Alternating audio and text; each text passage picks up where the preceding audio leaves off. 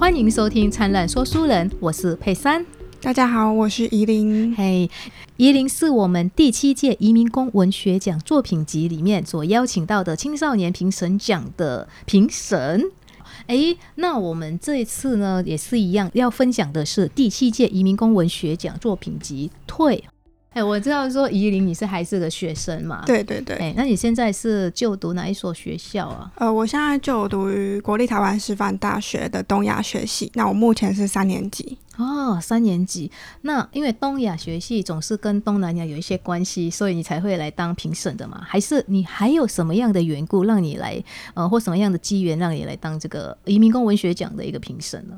如果说原因的话，可能是我自己本身就是对于东南亚文化有兴趣，然后再加上，其实我小时候因为我呃我的奶奶身体其实没有很好，所以我们家从小到大都有一个看护姐姐在照顾我奶奶，所以其实我自己对于这些义工啊新住民，其实是有有一份亲近感在身边的。哦，所以你就是想要了解他们，然后透过这样的文学奖。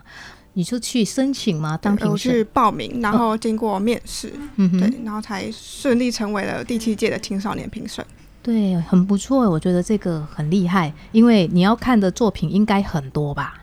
对，大概我们青少年评审的话，我们是会看大概四十多篇的文章，然后再从里面讨论出就是最喜欢的三篇啊，从四十篇，然后讨论出喜欢的三篇，其实。看的也蛮多的，你是花多少时间才可以完成这四十篇呢？其实我自己一开始的话，我就是有点抱持着在看小说的心情，然后先看了第一遍，是，然后其实那时候看完之后想说有没有打动到我，我觉得就是会不会让我产生有感觉，对这个话是我一开始筛选的标准，嗯哼，对，然后看完第一遍之后呢，然后接下来就是在第二次，然后慢慢的看，慢慢的看。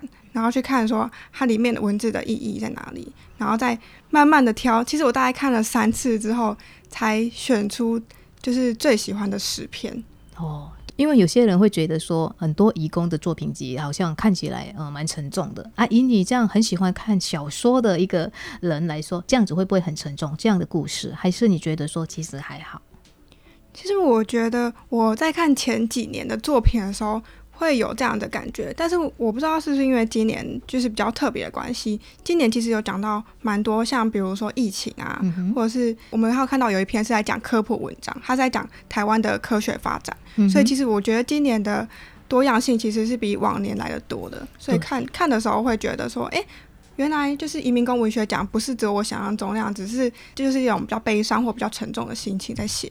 是因为也是第七届了，所以大家慢慢写了之后呢，大家的文学的作品也是有一些进步了。对，而且移工的整体的环境，对待移工的方式，可能做有一些些改善，再加上作品不想要再跟前面的重复性太高，所以大家就开始跟生活方面的比较息息相关。就刚刚怡琳说的疫情部分。对对对，像我们今天要介绍其中一篇，也有讲到关于爱情的啊，对对对，所以呢，今天怡琳是要给我们带来哪一篇呢？那我们第一篇要介绍的是，它是这一次的佳作，然后它叫做《贝壳的声音》啊，《贝壳的声音》，它的作者是谁呢？它的作者的话是呃来自越南的新著名，然后他叫范红荣哦，所以是来自。越南的新住民，所以我们移民工文学奖收录了不只有移工，其实新住民也很多。对对对，其实这次也看到蛮多新著名的题材在里面的。嗯哼，更加多样化了。对对对，但是可惜的就是今年他休息了一年，希望明年还可以再继续。嘿，那我们这个故事《贝壳的声音》，它到底是在讲什么样的一个故事呢？它的剧情的话，它的主角他叫做兰，他是一个来台湾工作的义工，嗯，对。然后他其实他在越南的时候有一段过往，然后是跟一个叫青的男子，对。然后他们有一段恋情，但这段恋情其实是没有受到大家祝福的啊，对。所以他后来就选择，就是母亲过世之后呢，他就来到台湾工作，然后他照顾的是一位高龄的奶奶。嗯哼，那他跟奶奶就培养出一段，其实是我觉得是超越主顾之间那种，只是平常雇佣关系的一段情谊。对，然后他也从奶奶身上，就是慢慢的去面对他自己的过去。哦，所以算是一个比较温馨的一个故事。对，我觉得这篇读起来会让我觉得其实很温暖的。嗯哼，所以就是所以这一次也是我选这篇的原因。好哦，那我们现在来细细的详谈这一篇贝壳的声音哦。故事开始的时候呢，是由兰他就被他们的乡亲哈被抓住，被呃。被抓到，就是一个很不堪的场景，让他呃觉得说很丢脸，而且在这样的不堪的情况下，其实她是被她的男朋友丢下的，对对对，她就跑掉了，然后也是因为因为这样的原因，她才会有下一步的一个动作，就是来到台湾，嗯。然后呢，它的它叫贝壳的声音，所以这贝壳在这一篇文章里面发挥了一个蛮大的作用的。嗯哼，对。那我觉得贝壳的话，就是它其实是蓝，它把它的过去收藏在这个贝壳里面。啊，这个贝壳它是原本就有，还是人家拿给他一个贝壳，还是只是一个象征性的东西呢？这个话是实际上有的，然后这个贝壳呢，就是从他的雇主这个奶奶手中给他的。嗯哼，对啊，他从奶奶手中得到了这个贝壳。哦，所以因为发生了这样的事情了之后呢，他就选择来到了台湾。哦，但是这个我们是不是要稍微讲一下？他有一点点他的背景是他的母亲的部分，为什么他会是后来才会选择在台湾呢？对他母亲的话，其实好像。呃，在文中里面有提到，但是就是简单的带过。他母亲其实对于他的恋情应该也是非常不支持的，然后也是怕他就是步上母亲的后尘，就是一样很早就怀孕，然后又早早结婚这样子。他其实他应该是非常的后悔当初没有去听母亲的话，所以他对于母亲应该是保持着有一个比较懊悔，然后比较。忏悔的心态，嗯嗯，因为后来他的母亲好像就这样走了，对对对，他才会这样子想要来台湾，想要改善一下母亲的坟，对，没错。哦，所以他来到台湾，来到工作了之后，跟这个奶奶相处一段时间了之后，奶奶就把一个贝壳拿给他，对他这个贝壳是奶奶送给他的。嗯阿妈把贝壳送给了兰，啊，那他把贝壳是要做什么用的？是要摆设而已，还是只是看看而已？它到底有什么样的作用呢？嗯，在这个书里面其实有提到说，就是兰他把自己就这样子蜷缩在这个贝壳里面，然后他跑来台湾就是为了要逃避现实啊，逃避寂寞。但其实就可以看到说，其实。义工来到台湾，他所承受的不只是经济压力，他可能还有一些自己的过去，然后自己的人生，然后他想要呃离开自己的母国，然后到一个新的环境。啊，它也算是一个重生的一个地方了哈，因为可能我们在生活难免都会有一些不如意啊，然后刚好借由这个机会呢，他们到国外也工作，改善自己的经济之外呢，因为呃有时候经济真的是可以改变一个人的人生了哈，对对对，也是蛮重要的一个部分。那他还可以就是说离开过去可能比较不开心的过往。嗯，好，那他这样子，那奶奶送给他一个这样感觉好像很不错的礼物，而且我觉得每个人可能或许也会需要这个贝壳。那后来的故事又怎么样发展下去呢？后来就出现了，在这个故事里面出现了一个新的角色，然后他是奶奶的孙子啊，所以奶奶有一个孙子，除了孙子之外，难道他们奶奶没有其他的家人了吗？其实奶奶的丈夫就是。对，里面生的阿公，嗯哼，我觉得贝壳的话，对于奶奶来说话，就是存放就是奶奶跟阿公之间的回忆，因为里面有讲到说，就是在日本占领台湾的时候，就是阿公被抓去就是印尼的当印尼的服务员，嗯哼，对，所以奶奶以为阿公是回不来了，嗯哼，对，然后没想到其实就是最后阿公奇迹般的回来，然后跟阿妈一起走完了在六十年，他们一起走过了六十年。哦，哦六十年其实蛮长的。所以奶奶的贝壳也有它的作用，就是它藏了那个她跟阿公美好的回忆哈。对对对。而且这个还讲到说，其实呃那一个年代的很可能是日治时代哈，所以呢呃有部分的台湾人呢就被征召到印尼去当兵就是了啊。所以他在印尼当兵的时候，可能说印尼那么远，可能就回不来了。可是他有回来，那又跟他陪他度过了他后面的六十年，这些都是美好的回忆。所以奶奶的贝壳是。藏着他的跟他先生的一个美好的回忆。对对。那他先生现在还在他们身边吗？然后他呃，他老公的话已经不在了。对，就只剩他阿妈，他就是奶奶，他自己一个人来，就是留下留在这个世界上。嗯，所以只留下奶奶一个人。那但你不是说他有一个孙子？那他是不是有有儿子女儿吗？里面的话好像就没有再特别提到。哦，对对对。所以他这里面就提到他有一个孙子。对，那这个孙子又是怎么样呢？嗯，这个孙子的话，他很有趣的是，他其实偷偷暗恋着兰。他的孙子叫做张腾，然后他是在越南工作。哦，所以他是外派到越南哦。对，嗯，所以然后他有时候会回到就是台湾，然后来陪伴奶奶这样子。好好好。所以，因为这个孙子呢，他需要外派到越南，所以奶奶在台湾没有人照顾，那他就请一个看护来自越南的阿兰，对，来陪他阿妈，然后他自己也是去越南在那边工作。对，所以其实张腾他对于越南的文化啊，然后对于语言其实是有一点了解的，嗯所以他跟兰其实之间是有一些沟通，有办法沟通，然后有一些共同的文化的，哦，有一些共同的话题啦，对对对，基本上还去越南也比较了解越南。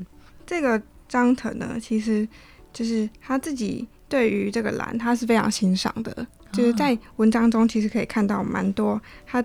由张腾的视角写出来，他对于蓝的一些想法哦，所以他就对蓝有意思喽。对对对，这边的话就提供一个不同的视角，就是张腾的视角，然后他去看蓝跟奶奶的相处。嗯哼，那他们是什么样的视角呢？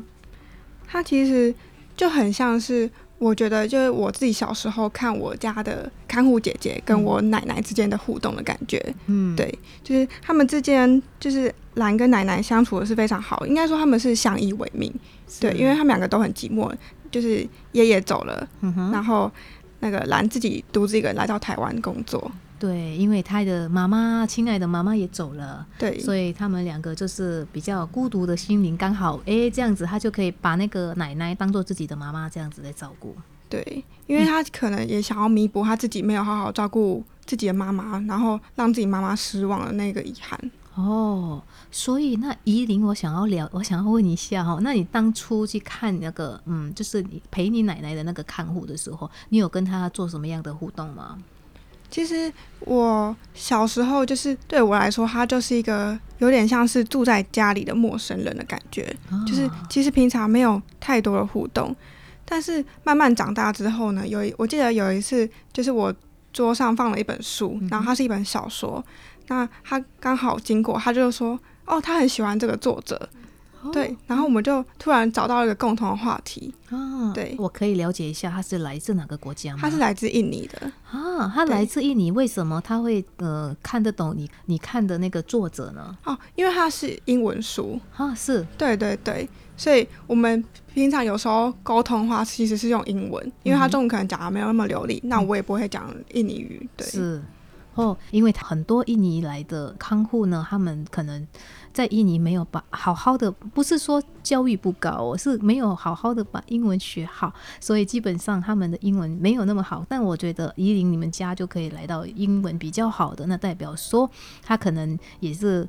很爱看书的一个人，而且他还看了外文书，哎，对，哎，其实还有很多印尼人呢，他们基本上不是不愿意读书哈，因为他们比较缺乏一些机会，但他们来到这里，有一些可能还会上空中大学，所以他们就更多的一些学习的机会。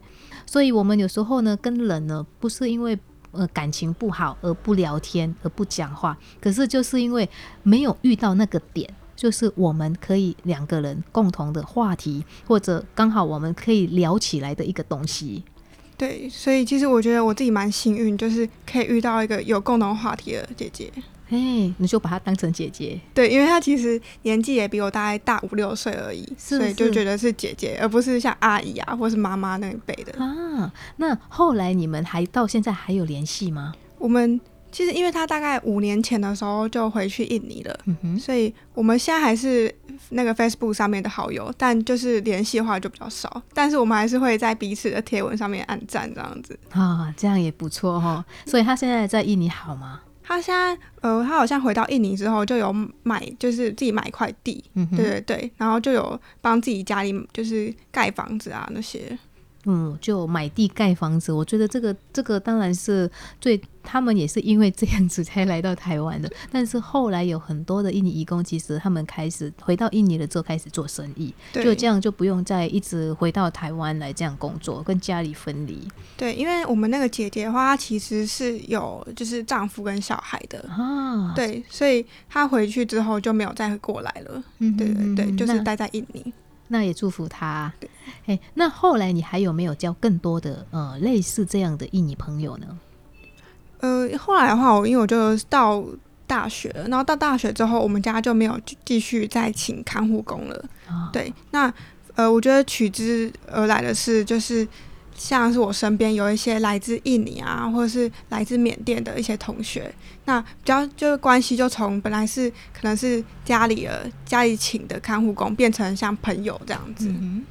啊，所以其实台湾也是，呃，台湾人算是蛮有人情味的。很多时候呢，我们也会把我们看护呢，不只是当做一个陌生人，基本上我们也很想要跟他沟通，只是说有时候真的不知道要聊什么。对对对。但是现在呢，因为共同话题越来越多了，我们也可以透过文学奖啊，或者透过呃，在这边在台湾办的一些活动啊，也是可以跟他们稍微聊一下。嗯，好哦。那我们现在回到这个故事当中哦，你在讲说。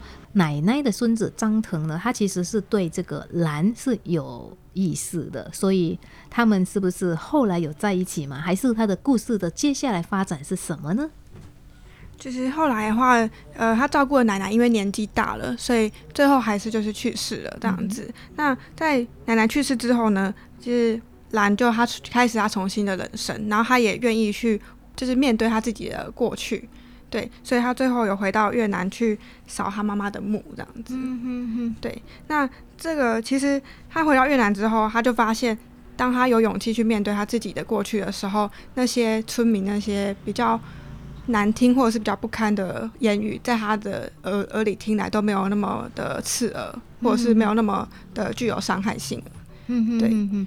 所以一开始是因为可能他犯了一些错误，因为我知道说在里面是写说他们未婚就有性行为，对比较保守的人可能会比较呃反应会比较大一些，对，然后可能会讲一些可能让你很不舒服的话，对。可是在这个情况之下，那个男生我觉得他们没有在一起，也真的是很恭喜他了哈，因为因为这样的男生遇到事情了之后就马上逃跑，我觉得让让女生一个人来独自承受这样的压力，其实是很。不应该，然后他也是很可以放得开，只是说很可惜，他那个时候他妈妈走了，所以他也有了这个机会可以来到台湾，我觉得算是蛮幸运的哈。而且还遇到一个对他很好的雇主啊，然后奶奶也把他当做是自己的家人。最后奶奶的儿子好像对他有兴趣，我知道说最后是他陪他去扫他妈妈的墓了哈。对，所以呃这样子的话，而且他在这个时候跟他的过去。和解了。原本他把他的过去呢，把它藏在那个贝壳里面，然后在这个时候，呃，他就可以把贝壳的东西慢慢拿出来，然后可以去承受，就觉得说，哎，没有像刚开始那么痛，没有像刚开始那么难过了。那我觉得说，这样子是不是我们每个人基本上其实也可以有自己的贝壳，然后。呃，贝壳的声音呢，我们有时候可以听了哈，因为这个是贝壳的声音，就是那些痛苦的一些经历在那个贝壳里面，偶尔拿来听是来警惕自己，不要忘记它，也不因为它是在我们的心里面，不是忘记它，而是早一天可以跟它和解。对，然后我觉得兰很幸运的是，他遇到奶奶，嗯哼，对，然后他在透过跟奶奶啊，还有跟张腾的相处之之中，他其实慢慢就找到自己跟跟自己和解的方式。嗯，所以这个故事算是比较 happy ending 了哈，因为 就像怡琳刚刚讲的，近近期的那个作品呢，比较多是跟我们生活有相关，而且跟我们心灵有相关，听起来就好像很平凡，但其实这个。这个事情有时候可能也会发生在我们的周围啊，不一定说发生在其他的国家，因为我们也会有自己可能不堪的过去。年少轻狂的时候呢，我们就诶可能做了一些错的事，嘿啊，但是那个错的事错了，然后呢，我们就一定要这样错下去，然后要一直痛苦下去吗？当下没办法承受那个痛苦的时候，如果有一颗贝壳，让我们把它存进去，也是好事啊。因为我们当下可能没办法去应付那些压力，对，嘿，我们等到有一天我们可以承受这些压力了之后，再拿出来，我们再来好好的跟他和解。好哦，那怡琳，你看了这一篇作品了之后，最大的感想是呃，最你有没有什么最大的印象？其实我觉得在呃，不论这一篇，就是在阅读整个移民工文学奖的时候，就是会发现到说。里面其实除了像他呃，义义工自己的一些情感抒发，或者是他自己的一些经历掺杂写出来的一些文字，其实里面还有蛮多就是东南亚文化在里面的。嗯，比如说，比如说像这篇里面的话，因为它的作者是来自越南的新住民，嗯哼，所以里面就有提到蛮多越南的饮食文化啊，或者是像一些建筑。嗯哼，对，嗯，还越南的饮食文化大约是就描述到怎么样的？就是里面的话有提到说，蛙桂就是我们台湾人平常吃的那个蛙桂，然后兰很喜欢吃这个东西。那奶奶就记得说，哦，兰很喜欢吃。她说，是不是跟你家乡的什么东西很像呢？然后就是他这个蛙桂的话，其实就跟越南的那个米粉粽，就他他们的做法是蛮像的。是，其实我们也是可以从这边也可以知道说，越南的饮食到底是长得怎么样。对，其实还有像比如说里面的话，也有提到一些，就是像是越南的一些建筑，就是在里面有提到说，兰在越南的时候会跟他的朋友在一个亭子，亭子聚会。嗯哼，对，那这个亭子的话，就是好像是在越南的那个村庄的路口会有一个像凉亭的东西，然后村民就会在里面集会这样子。哦，所以就是我们可以透过读取他们的那个。文章的内容呢，我们也是可以稍微了解一下。哎，那边有什么东西？那我们下次真的如果去到那边的时候，去印证一下，到底有没有这些东西？我觉得也是蛮有趣的。好哦，哎，那夷陵，你有没有去过越南？其实我没有去过，哎，你没有去过，对，所以都只是凭印象啊，然后还有一些网络上的一些就是资讯来认识越南。啊，那你所看到的这一本书呢，跟你在学校所学的那个东亚有没有互相呼应的部分？其实，因为越南话它其实受到中国的文化影响算比较深的，在东南亚的国家里面，对，所以其实像刚才说的，就是米粉粽啊，因为米粉粽的话，就是以米磨成的米粉为那个材料，嗯对，所以其实我觉得这可能跟我们自己的就是以米为主食的。那个文化就是有一点相关性的。好哦，那我们今天真的非常感谢怡琳来跟我们分享《退第七届移民工文学奖作品集》当中的贝壳的声音的这一篇作品哈。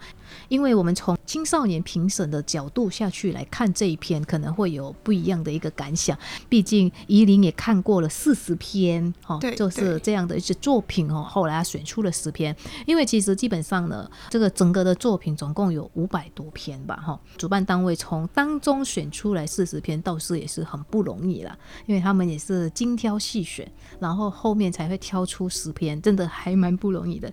我们也非常感谢怡琳来今天跟我们分享。谢谢怡琳，谢谢。哎，我们也谢谢各位听众。那我们在下一次的灿烂说书人见，拜拜，拜拜，上班中吧。